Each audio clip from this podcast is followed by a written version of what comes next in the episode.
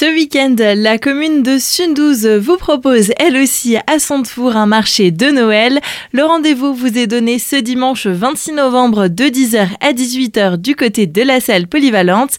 Et pour parler de cet événement, nous sommes aujourd'hui avec Jean-Paul Rimbaud. Vous êtes le président de l'OMGISAL de Sundouze. Bonjour. Bonjour, oui, c'est bien ça. Je suis président de l'office municipal qui regroupe à peu près une treizaine d'associations. Lors de cet événement, le public pourra rencontrer de nombreux artisans. Cette année, ce sera pour nous un petit record car il y aura à peu près 40 exposants qui vont exposer donc des produits locaux, entre autres décorations de Noël, des couronnes de l'Avent, des décorations en bois, bijoux, confitures, miel, vins nouveaux, vins et divers saucissons. Il y aura également la présence des enfants qui ont prévu de faire des jeux et diverses animations et bien sûr la présence du Père Noël qui distribue des bonbons comme d'habitude. Il y en aura vraiment pour tous les goûts. Oui, il y en aura pour tous les goûts parce qu'effectivement, les exposants, il y en a beaucoup, divers et dans différents domaines, donc il y aura des choses pour tout le monde.